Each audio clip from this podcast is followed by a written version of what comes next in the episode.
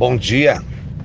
Eu tenho a dizer de que finalmente, depois de todas as adaptações de documentação, de projetos para a implantação da nova rodoviária de Sinop, que na verdade é um conjunto que envolve é, outras atividades como lojas, supermercado também, além do terminal, a prefeita deverá assinar na semana que vem a, o alvará de construção para o grupo que venceu a concessão há dois anos.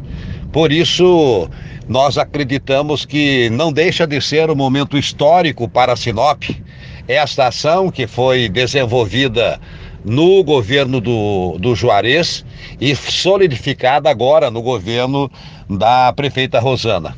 Então, é, é para se dizer que é um pedido da população há muitos anos, ele se efetiva é, já a partir da semana que vem com a, a, a sessão, a cedência do alvará de construção.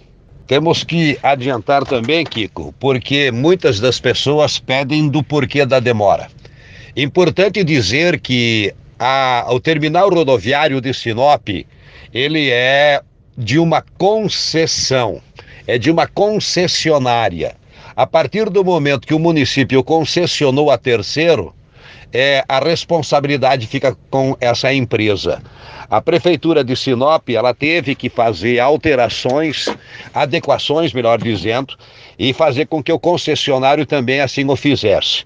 Interessante também dizer que a obra atrasou, o, o a prefeitura ela só pôde fornecer é, a documentação, o ok para a construção, a partir do momento que a empresa concessionária ela também é, cumpriu com uma determinação do Ministério Público, que isso demorou praticamente oito meses a um ano, que foi o impacto de vizinhança.